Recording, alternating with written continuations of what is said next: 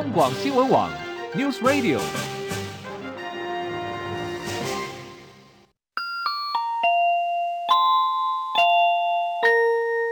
现在时间十三点整。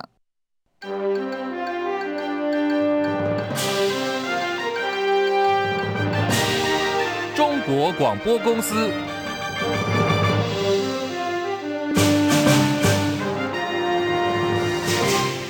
各位好，欢迎收听中广新闻，我是李竹婵。大陆对台贸易壁垒调查结果出炉之后，今天再度出招了，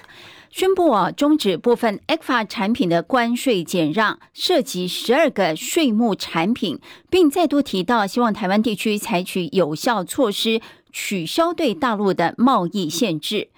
大陆国务院今天公告，从二零二四年元月一号开始，对原产于台湾地区附件所列的丙烯对二甲苯总共有十二个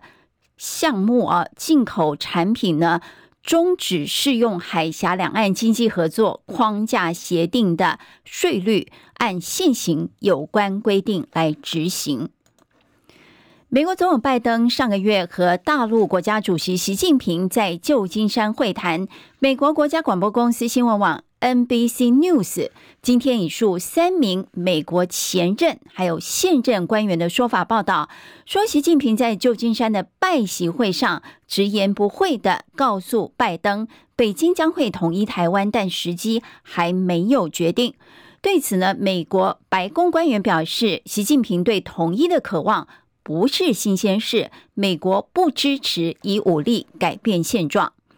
请听戚海伦报道。美国国家广播公司新闻网 NBC 引述美国前任和现任三名官员说法报道，大陆国家主席习近平在旧金山拜习会告诉美国总统拜登，北京将会统一台湾。美国官员还说，中方事前曾经要求拜登发表公开声明，表达美国支持中国与台湾和平统一的目标，不支持台独，但是遭到白宫拒绝。报道引述官员说法指出，习近平告诉拜登，中国倾向以和平而非武力方式取得台。台湾，他没有设定时间表。美国军事领袖关于二零二五和二零二七年中共攻台的公开预测是错的。旧金山峰会期间，习近平也就下个月角逐台湾总统大选的人选表达关切。拜登当时要求中国尊重台湾的选举程序，习近平回应：和平好是好，但中国终需朝解决问题迈进。对于相关报道，美国白宫国安会战略沟通协调官科比说：“习近平对统一的渴望不是新鲜事，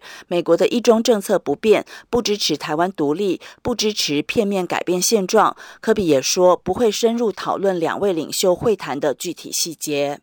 记者戚海伦报道。民进党总统候选人赖清德昨天在第一场电视政见发表会上表示，愿意把万里老家交付公益信托，优先作为矿工生活纪念馆。日前表示赖清德捐老家，他就此中广董事长的国民党副总统候选人赵少康今天说，这是赖清德的缓兵之计、推脱之词，因为整个程序哦要进行了很久。赵少康呼吁说：“赖清德今天捐，他就今天辞。赖清德不要再拖了。”我我这边写的空白的辞职书，哦，分给大家哈。我念我念一遍给大家听啊。受文者：中国广播股份有限公司。本本人自即日起辞去贵公司董事长兼总经理及董事职务。辞职人赵少康。日期几年几月几日？那我。签名跟日期我是空白的，赖清德只要今天捐出来，我今天就辞；他明天捐，我明天就辞。啊，不要拖了，慢个拖了，因为拖到档期。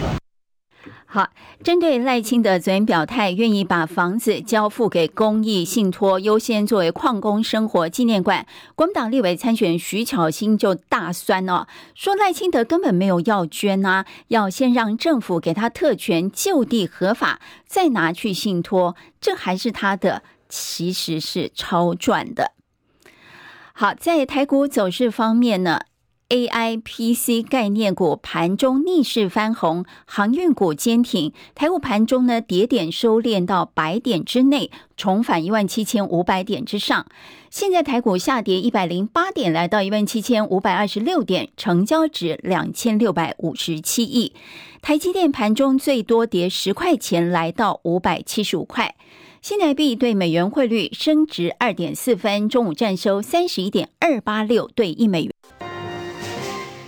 时间来到十三点零六分，欢迎您收听新闻来一点，我是中广主播李竹婵。首先来关心台股走势啊，呃，台股目前下跌一百零七点，来到一万七千五百二十九点，成交值两千六百二十八亿。电投下跌零点八四点，两百三十一点四七点，成交值五百四十四亿。日经股价指数下跌五百六十一点，三万三千一百一十四点。南韩综合指数下跌十九点，两千五百九十四点。港股呢小跌二十七点，一万六千五百八十四点。上证指数小涨五点，两千九百零七点。深圳成指上涨五十八点，来到九千两百一十六点。印度股市小跌六十九点，七万零四百四十八点。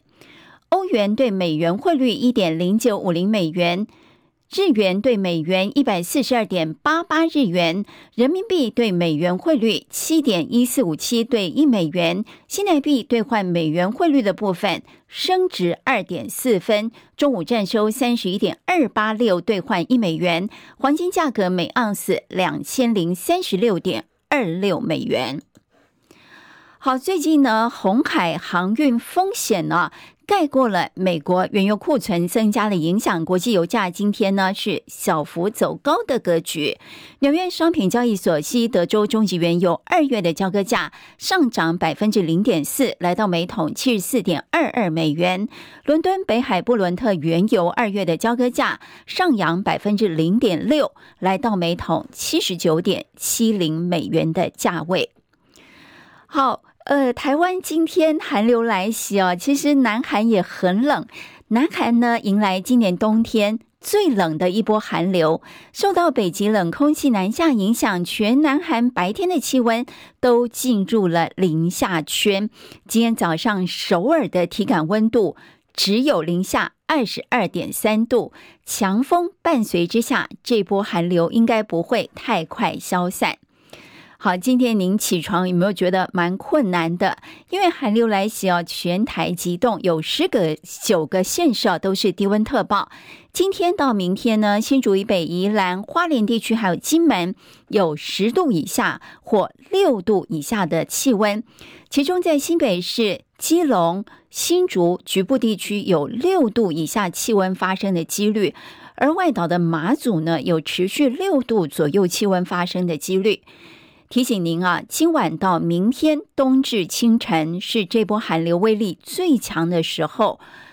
绝对要注意保暖。气象署记者罗雅颖说：“最低的气温是出现在外岛的，嗯，马祖的东引有到将近七度的低温。那至于台湾本岛呢，在北部呃局部地区也已经出现了十度或十度以下的气温。那另外我们也可以看到，像中部地区。”呃，很多地方的温度也大概降到了十四度以下。那这一波寒流在今天和明天持续影响之下，气温还会再进一步的下降。我们预测呢，今天晚上到明天清晨是气温最低的时候，要特别提醒。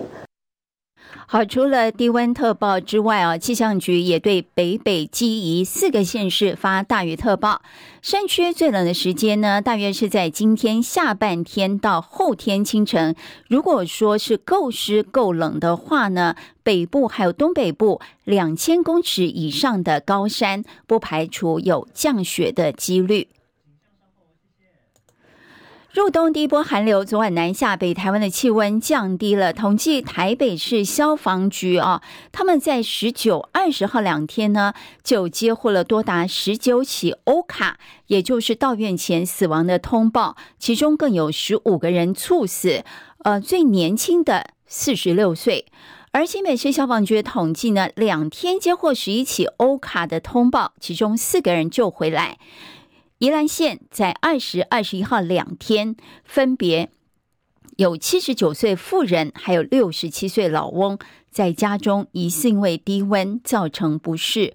到院前失去了呼吸心跳，经送医抢救，还是宣告不治哦。那么气温偏低，提醒特别是六十五岁以上的长者哦，要特别注意保暖了。新北市板桥上午传出大停电，台电说明呢，九点三十六分，由于汇线断路器跳脱了，造成板桥龙泉街、中正路一带总共六千九百五十四户停电。接获通报之后呢，台电立刻派员前往现场抢修。目前呢，这个抢修作业还在进行当中，但是停电的户数是逐渐减少了。呃，要了解事发的真正原因。时间接近十三点十二分，继续进行新闻最前线。我们今天的探讨的主题啊，是来了解一下。赖皮寮包租公还有农地变身停车场，赖侯科谁受伤最重？赖清德的万里老家违建呢，连日来遭到蓝白阵营的猛攻。不过这两天呢，绿营终于找到了着力点呢，就是攻击侯友谊当包租公，还有柯文哲的农地变身停车场。这几起事件哦，对选战的影响如何？赖清德、侯友谊、柯文哲谁受伤最重呢？好，我们要连线访问中广资深记者张伯仲，伯仲午安。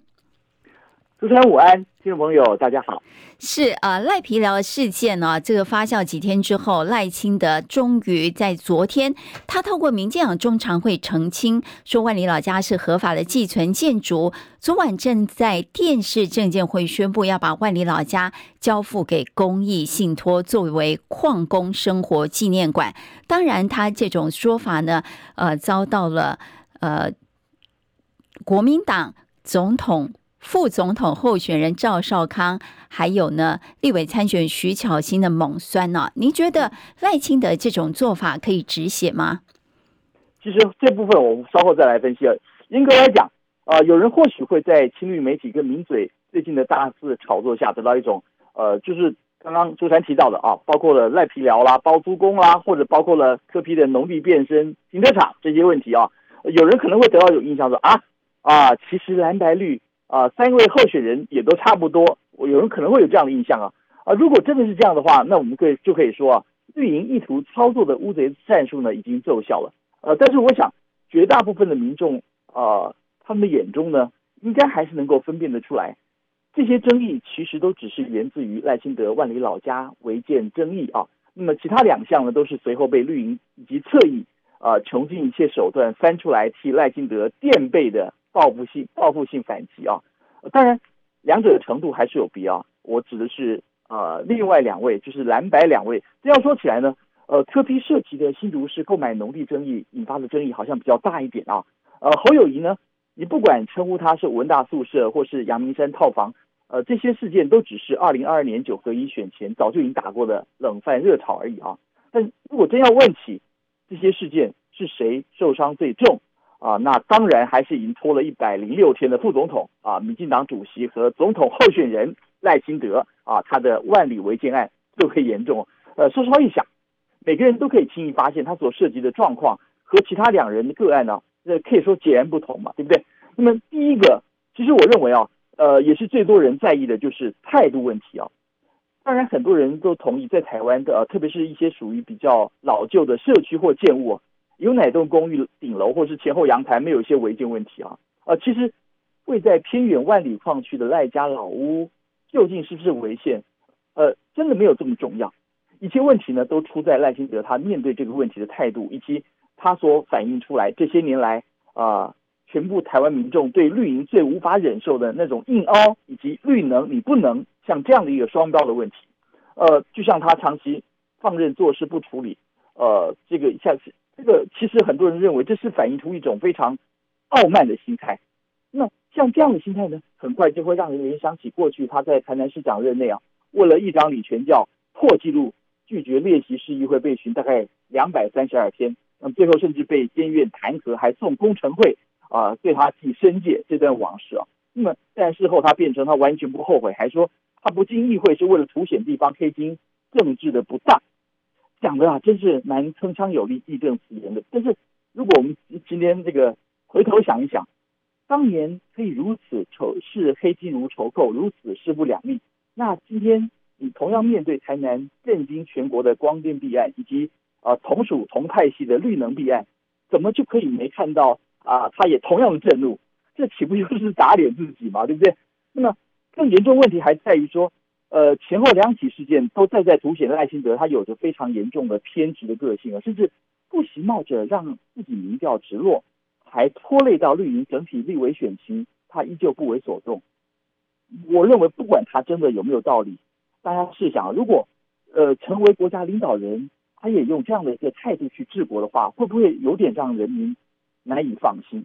哦，呃，但是过程当中种种无法解释清楚的疑点，像是呃，既然平常都不会前去居住，甚至名义上已经过户给儿子了啊，还变成是亲戚所有，那像这样的一个住宅啊，这样一个老屋，为什么还长期让国安情治或者宪兵部队？啊，派人在这个地方站哨，呃，甚至还被踢爆清理环境啊，但这点他们已经否认了。这样怎么说？呃，他还有图有真相嘛，是不是？但是也正因为如此，呃，已经有政论节目啊，开始从什么命理风水啦、甚至从什么帝王龙脉啊，像这样的角度去揣测，他甚至在父母亲都已经过世的情况下，还坚持他至少儿子也出国了啊。那么在这种状况，他也不常住，有人说他可能一个月来个一两次。去揣测他为什么还坚持不放放手的动机，呃，是不是考虑到别的别的因素？但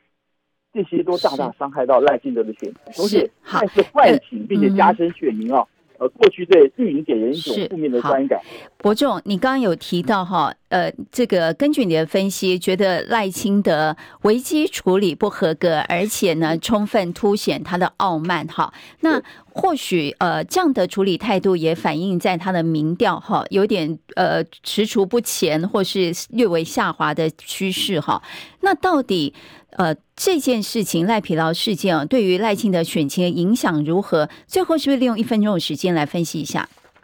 ？OK，好，因为刚刚提到，事实上很多人都分析到赖清德前段时间的这个他的民调骤降，呃，那这段时间内其实没有发生一些太多整个选情结构上的变化，唯一的一个不同的事情就是赖皮劳事件啊，所以很多人认为就是这个事件呃对他整体的这个选情重挫，但是。它的影响可能还不止于此哦。呃，之前刚刚提到这些问题，我我只要讲一个简单的事情：如果他还只是停留在，比如说政论节目上啊，这些蓝绿啊，或者是蓝绿白名嘴他们彼此攻防的一个对象，或者是这个各阵营他们出来开记者会，然后互相攻击的一个话题的话，那可能呃影响还不会这么严重。但是已经有人注意到了啊，比如说刚刚我们用赖皮聊这件事，事实上很多人注意到，像 Google 地景上已经有什么赖皮聊旅游地图啊啊。甚至衍生出了很多词汇，什么美国阿公店西啦，什么赖皮香肠摊，或是赖皮转角咖啡店。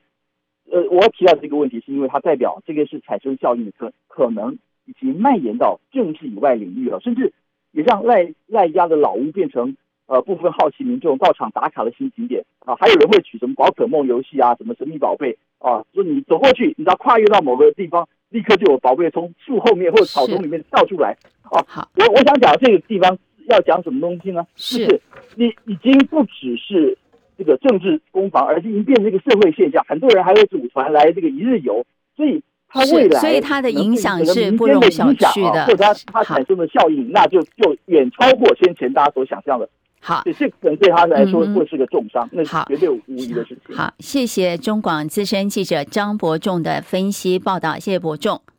好，我们接下来来看到的是昨晚的总统政见发表会，您看了吗？民进党总统候选赖清德昨天针对万里老家争议事，他宣布愿意把房子交付公益信托，优先作为矿工生活纪念馆。来听一看他的说法。最近我看到矿区内乡亲担心安身立命的房子被视为违建，也担心被拆除，我感到过意不去。我有责任来协助大家。找出一条道路，保障大家的居住权益。在矿区的居住权获得保障之后，为了要纪念那个年代矿工对台湾经济的贡献，我愿意把房子交付公益信托，优先作为矿工生活纪念馆。而国民党总统候选侯友谊是把炮火对准赖清德，强调呢，这场总统大选是战争与和平的选择。中华民国宪法就是两岸政治上的护国神山。中华民国宪法是两岸政治上的护国神山。这场总统大选是战争跟和平的选择，战争不可以有万一，和平绝对不是和你沿街贩卖。赖清德先生，你一该一该讲，台湾一直是主权独立的国家，啊啦安尼，你愿意以苍生为念，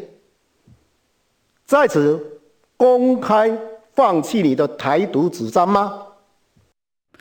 民众党候选人柯文哲提到了财政纪律政策，表示如果自己当选的话，将修正财政收支划分法，避免地方政府样样都要看中央的脸色。关于中央与地方财政收支划分法，应该成立一个统筹分配管的委员会，由中央政府、地方政府，哦，然后这个民意代表、专家共同组成，你知道，这个法一定要修了。哦，要让地方有足够的财源，以上不必样样都要看中央脸色，这才能够让地方自治落实。我们要召开这个全国赋税改革会议，我是主张哦，劳务所得跟那个资本所得哦，应该要分开课税，因为哦，有钱人用钱去投资赚钱比较快，结果就是有钱人越来越有钱，穷人越来越穷，所以这个阶级哦，变成是世袭。柯文哲今天上午回娘家南门市场扫街拜票，对于他自己的新竹农地违法承租给游览车公司，柯文哲说租金该补，所得税就补，而过去的盈利呢，他愿意捐出来。作为那个游览车停车场用，是最近这两年多才才有，以前以前是没有的。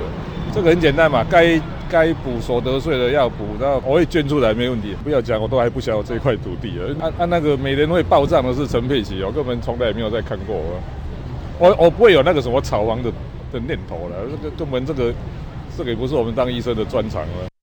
至于赖清德昨天说愿意把万里老宅交付公益信托，外界质疑是类似当年苏家全公益捐赠的模式的假动作，而柯文哲说违建是否可以公益信托要查一下，过去呢应该没有这种先例。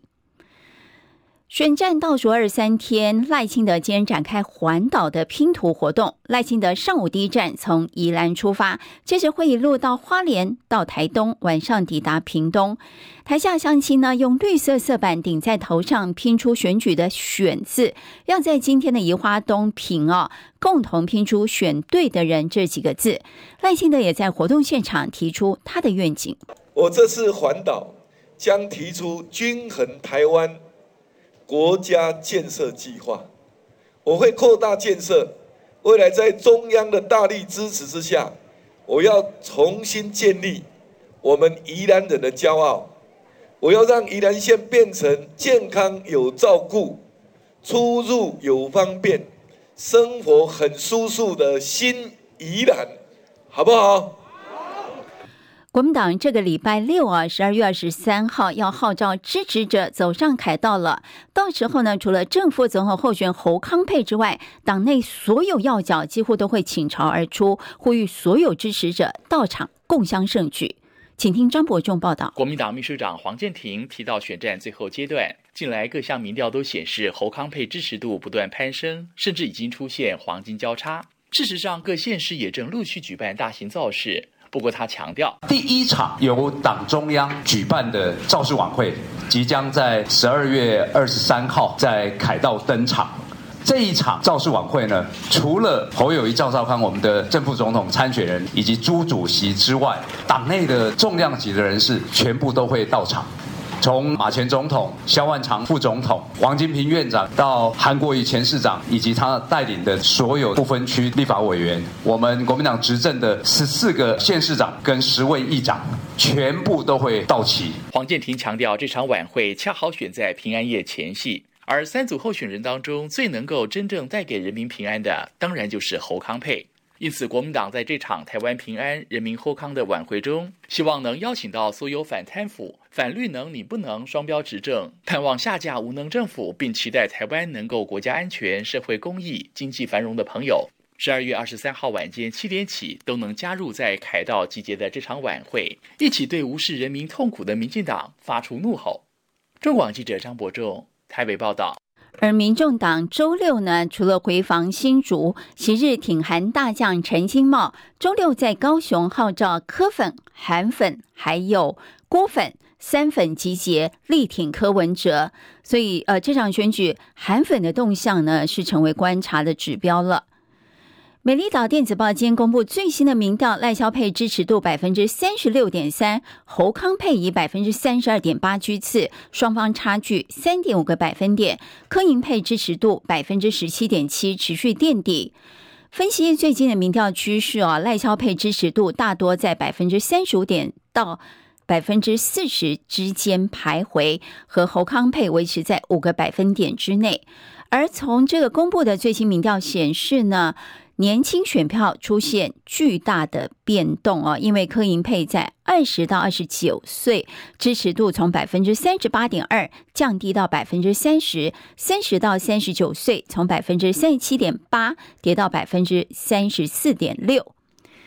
台北市大安区和平新生路口，今天清晨六点多发生一起事件，有名身穿红色外套的中年男子不明原因，先是攻击了国民党立委候选人罗志强的竞选团队志工，接着又拿剪刀哦，作势要攻击路人。还好这名男子火速被警方给压制，并没有造成人员伤亡。《